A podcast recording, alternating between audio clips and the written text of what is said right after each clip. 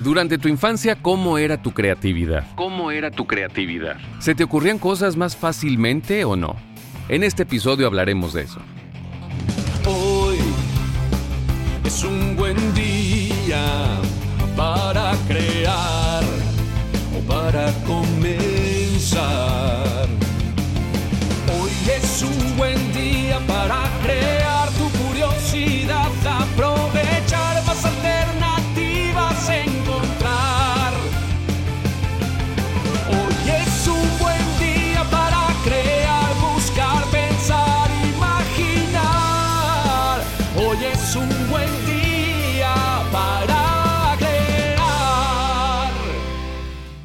Hola, te saluda Poncho Sánchez y te agradezco enormemente que estés aquí escuchándome. Fíjate que afortunadamente entre los recuerdos de mi infancia, conservo varios que para mí son muy significativos porque están relacionados precisamente con la creatividad, la curiosidad, la generación de ideas y sobre todo de muchas ocurrencias. Cuando jugaba con carritos, por ejemplo, había días en que imaginaba caminos, edificios, casas y más elementos que eran parte, obviamente, de un escenario ficticio por el cual transitaba mi pequeño juguete. Ah, pero también había momentos en que ese diminuto vehículo se encontraba con obstáculos fuera de este mundo, que eran realmente desafiantes y peligrosos. Como una caja de zapatos, por ejemplo.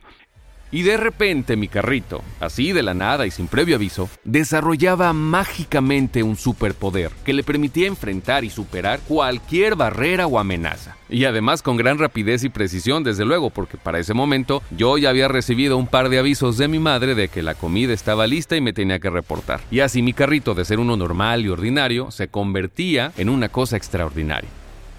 También recuerdo cómo algunos muñequitos que tenía con gran facilidad podían desempeñar diversos roles sin importar el uniforme o la caracterización que tuviesen, porque el policía, por ejemplo, claro que se encargaba de cuidar el orden y capturar a los maleantes la mayor parte del tiempo, pero cuando tenía que ser astronauta o vaquero, le entraba sin chistar a la tarea que mi imaginación le había encomendado en ese momento. Y esos son solo un par de ejemplos de muchas ideas que generaba cotidianamente. Y obviamente no era el único niño al que se le ocurrían ese tipo de cosas. Prácticamente todos mis amigos de la infancia, mis primos, mis hermanas, también hacían sus respectivas aportaciones cuando jugábamos. ¿Tú experimentaste algo similar? Yo creo que sí. No sé de cuántas ideas te acuerdes, pero seguramente también con tu imaginación pudiste crear muchas cosas. Para que te caiga el 20. ¿Acaso durante la niñez somos más creativos? ¿Tú qué opinas? ¿Sientes que durante tu infancia tenías más creatividad que en la actualidad? Y no creas que voy a empezar a hablar de un montón de estadísticas que afirmen o contradigan alguna hipótesis. No, no va por ahí. Mi interés es invitarte a reflexionar un poco en dos puntos. El primero es el que mencioné hace un instante, de si crees que en tu niñez eras más creativa o creativo. Y el segundo es acerca de los factores o elementos que influyeron en eso. Me ha tocado escuchar a muchas personas que afirman con gran contundencia que en su infancia eran algo creativos o muy creativos, pero ya de adultos no. Si tú te identificas con esta idea, te invito a que hagas una pequeña pausa y reflexiones si crees que realmente tu creatividad se fue, desapareció así como pasó con tus dientes de leche, o más bien se fue quedando en el olvido o en la falta de práctica. En mi caso, te comparto que no podría calificar si mi creatividad fue mayor o menor durante mi infancia. Más bien considero que en cada etapa, al ser distintas, la he podido experimentar y he podido aprender de una manera diferente. De niño, mi lado creativo sin duda ayudó, entre otras cosas, a mantenerme entretenido por más tiempo y seguramente a que mis padres se divirtieran con mis ocurrencias. De joven me fue sumamente útil en muchos trabajos escolares y desde luego cuando empecé a componer mis primeras canciones y los primeros jingles. Y ya de adulto, pues qué te digo como dice mi sobrino, la creatividad es parte de mi vida cotidiana. En lo profesional, por los servicios y soluciones con los que puedo ayudar a mis clientes al rediseñar o crear sus marcas, al desarrollarles una campaña publicitaria o al realizar algún material audiovisual. Y en lo personal, pues también está presente todos los días en diferentes ideas que surgen de repente o en algunas que buscan solucionar algo en particular. Pero en tu caso, ¿de plano crees que se borró por completo esa facilidad que tenías para imaginar escenarios o aventuras cuando usabas tus juguetes? O más bien, así como tus juguetes fueron quedando en el olvido y se quedaron arrumbados quién sabe dónde, ¿acaso crees que fuiste olvidando cómo generar algunas ideas así de la nada y de manera tan espontánea? Y otra pregunta que te invito a que reflexiones es, ¿por qué dejaste de generar esas ideas? ¿O qué te hizo perder esa práctica? Dudo mucho que en tu infancia la creatividad no estuviera presente. Ok, supongamos que no eras la morrita o el morrito más ocurrente de la clase. Es más, pensemos que de plano no te giraba mucho la ardilla y eran pocas las ideas que se te ocurrían o inventabas. Con todo y eso, yo creo que de alguna manera la creatividad estaba presente y la utilizabas, incluso más de lo que ahorita te estás acordando. Entonces, si sí lo hacías antes, ¿por qué dejaste de generar esas ideas? ¿Qué te hizo perder esa práctica tan habitual en tu infancia?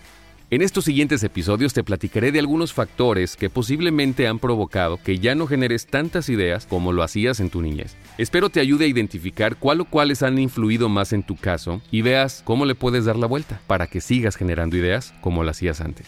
Por lo pronto empezaré con uno, el temor a la equivocación.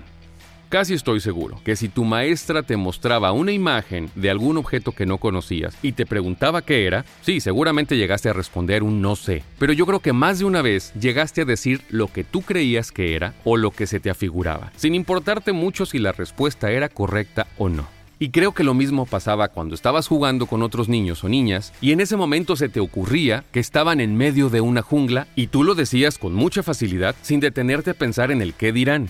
Es más, estoy seguro que más de una vez tú dijiste que estaban en la selva, alguien dijo que no, que no era buena idea, y tú, en lugar de sentirte mal por esa negativa y quedarte en silencio ante el tremendo rechazo, Casi de inmediato le recetaste por lo menos cinco opciones más. Tal vez de la selva pasaste a las pirámides y luego propusiste que estaban en el fondo del mar o en un volcán para terminar probablemente en un planeta muy lejano pero puede ser que en la actualidad no sientas la misma comodidad de externar tus ideas u ocurrencias por el temor a la equivocación o a que te señalen. Y aunque estaría padrísimo que pudieras recuperar de inmediato esa soltura con la que expresabas todo eso que aparecía en tu mente, sin que te importaran las opiniones de los demás, entiendo perfectamente que no es así de sencillo, no para todos. Así que no creas que te voy a proponer que sueltes cuanta cosa se te ocurra, no. Pero sí te quiero recomendar que empieces recordando la mayor cantidad de anécdotas de cuando jugabas en tu infancia. ¿Qué jugabas? ¿Con qué? ¿Qué te imaginabas? ¿Qué diálogos decías? ¿Qué nombres inventaste para tus juguetes? ¿Cómo llegaste a convertir alguna herramienta, algún utensilio en otra cosa que era parte del juego? ¿Qué reglas modificaste? todo lo que alcances a recordar. ¿Para qué? Para que de alguna manera revivas esa etapa de tu creatividad y ya no la tengas tan olvidada, que más bien la tengas presente. Ya después te compartiré otras recomendaciones a la hora de presentar y compartir tus ideas. Por lo pronto ve recuperando esa sensación de generar ideas sin que te frene el temor a la equivocación. Así como lo hiciste muchas, muchas veces durante tu niñez para que te suba el agua al tinaco. Esta sección es patrocinada por las videotarjetas de Videónico, la versión moderna de tu tarjeta de presentación.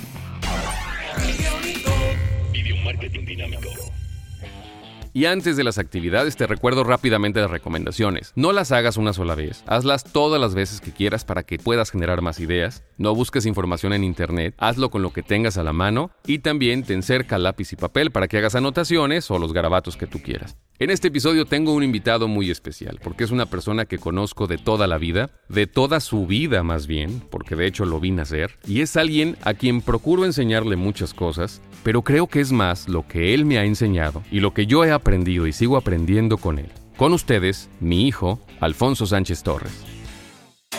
Primera actividad.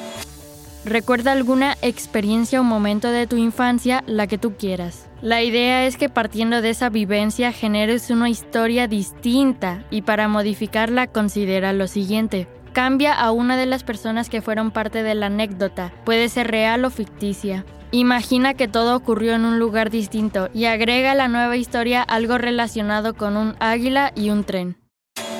Segunda actividad. Imagina que acabas de descubrir cuatro planetas en una galaxia lejana.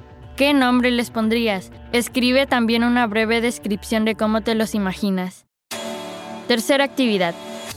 Recuerda tres de tus juguetes favoritos. Ahora crea un pequeño cuento donde combines la aparición de esos tres juguetes. Imagina que ese cuento algún día lo leerán tus tataranietos. ¿Te consideras una persona creativa? Sí, sí me considero una persona creativa porque me gusta crear muchas cosas. La mayoría de cosas que he creado son dibujos y creaciones con Legos. Platícame algo que hayas creado. Tengo un Nintendo Switch que se conecta por debajo, entonces no podría estar jugando al mismo tiempo mientras que lo cargo. Entonces lo que se me ocurrió hacer con piezas de Legos es una base para que mientras que estoy jugando lo pueda ajustar a la inclinación que yo quiera y estarlo cargando al mismo tiempo. ¿Y cómo lo hiciste? ¿Cómo fue tu proceso creativo? Primero lo pensé, me la imaginé y como tenía piezas de Lego la empecé a crear con mis manos. La inclinación era muy limitada y después lo destruí completo y lo volví a armar pero ya una versión mejorada que lo podía ajustar de más formas. ¿Y qué más has creado? He creado algunos robots de dibujo. Ah, se me ocurrió hacerlos desde que vi la peli de Star Wars donde sale el nuevo robot, que es como una rueda. Ahí se me ocurrió crear nuevos robots que yo pueda hacer. Primero los dibujé en, a puro lápiz y después ya los vectoricé. Pero lo que quiero hacer después es en Blender pasarlos para hacerlos en 3D. ¿Has creado más cosas? Por ejemplo, otros modelos de Lego. Todos los modelos de Lego ya vienen hechos de tal manera para que tú solamente lo armes. Pero yo con casi todos los que tengo los he modificado con más piezas aparte que yo tengo ya cuando los termino. Por ejemplo, una casa rodante de Lego yo la hice 4x4. También le agregué más apartados para que puedan caber más cosas. Y le puse como un segundo piso para que una personita de Lego o dos puedan dormir. ¿Y qué otras actividades has realizado que sientes que te ayudan a explorar tu creatividad? Por ejemplo, con las fotos, tú puedes ver un paisaje desde tu perspectiva y puedes decir, ah, pues tomo una foto, o te puedes poner creativo y agarrar la, el contraste de luz que tiene el paisaje con diferentes ángulos donde se vería mejor la fotografía y la tomas. ¿Y qué le dirías a esas personas que creen que no son creativas? Yo creo que todo el mundo puede ser creativo si se lo propone, al echar volar a su imaginación y al hacer pequeñas mejoras o grandes mejoras en lo que hacen usualmente en su vida cotidiana. Pues muchísimas gracias, hijo, por acompañarme en este episodio. Me siento muy contento y muy honrado de que hayas compartido conmigo este momento. Muchísimas gracias por acompañarme en este cuarto episodio y por compartirlo, especialmente con aquellas personas a las que tú consideres que les puede ser de utilidad para ayudarles a despertar más su creatividad. Seguimos en contacto a través de las redes sociales, me encuentras como Hola Poncho Sánchez y te mando un gran saludo desde la hermana República Volcánica de Colima. Hoy es un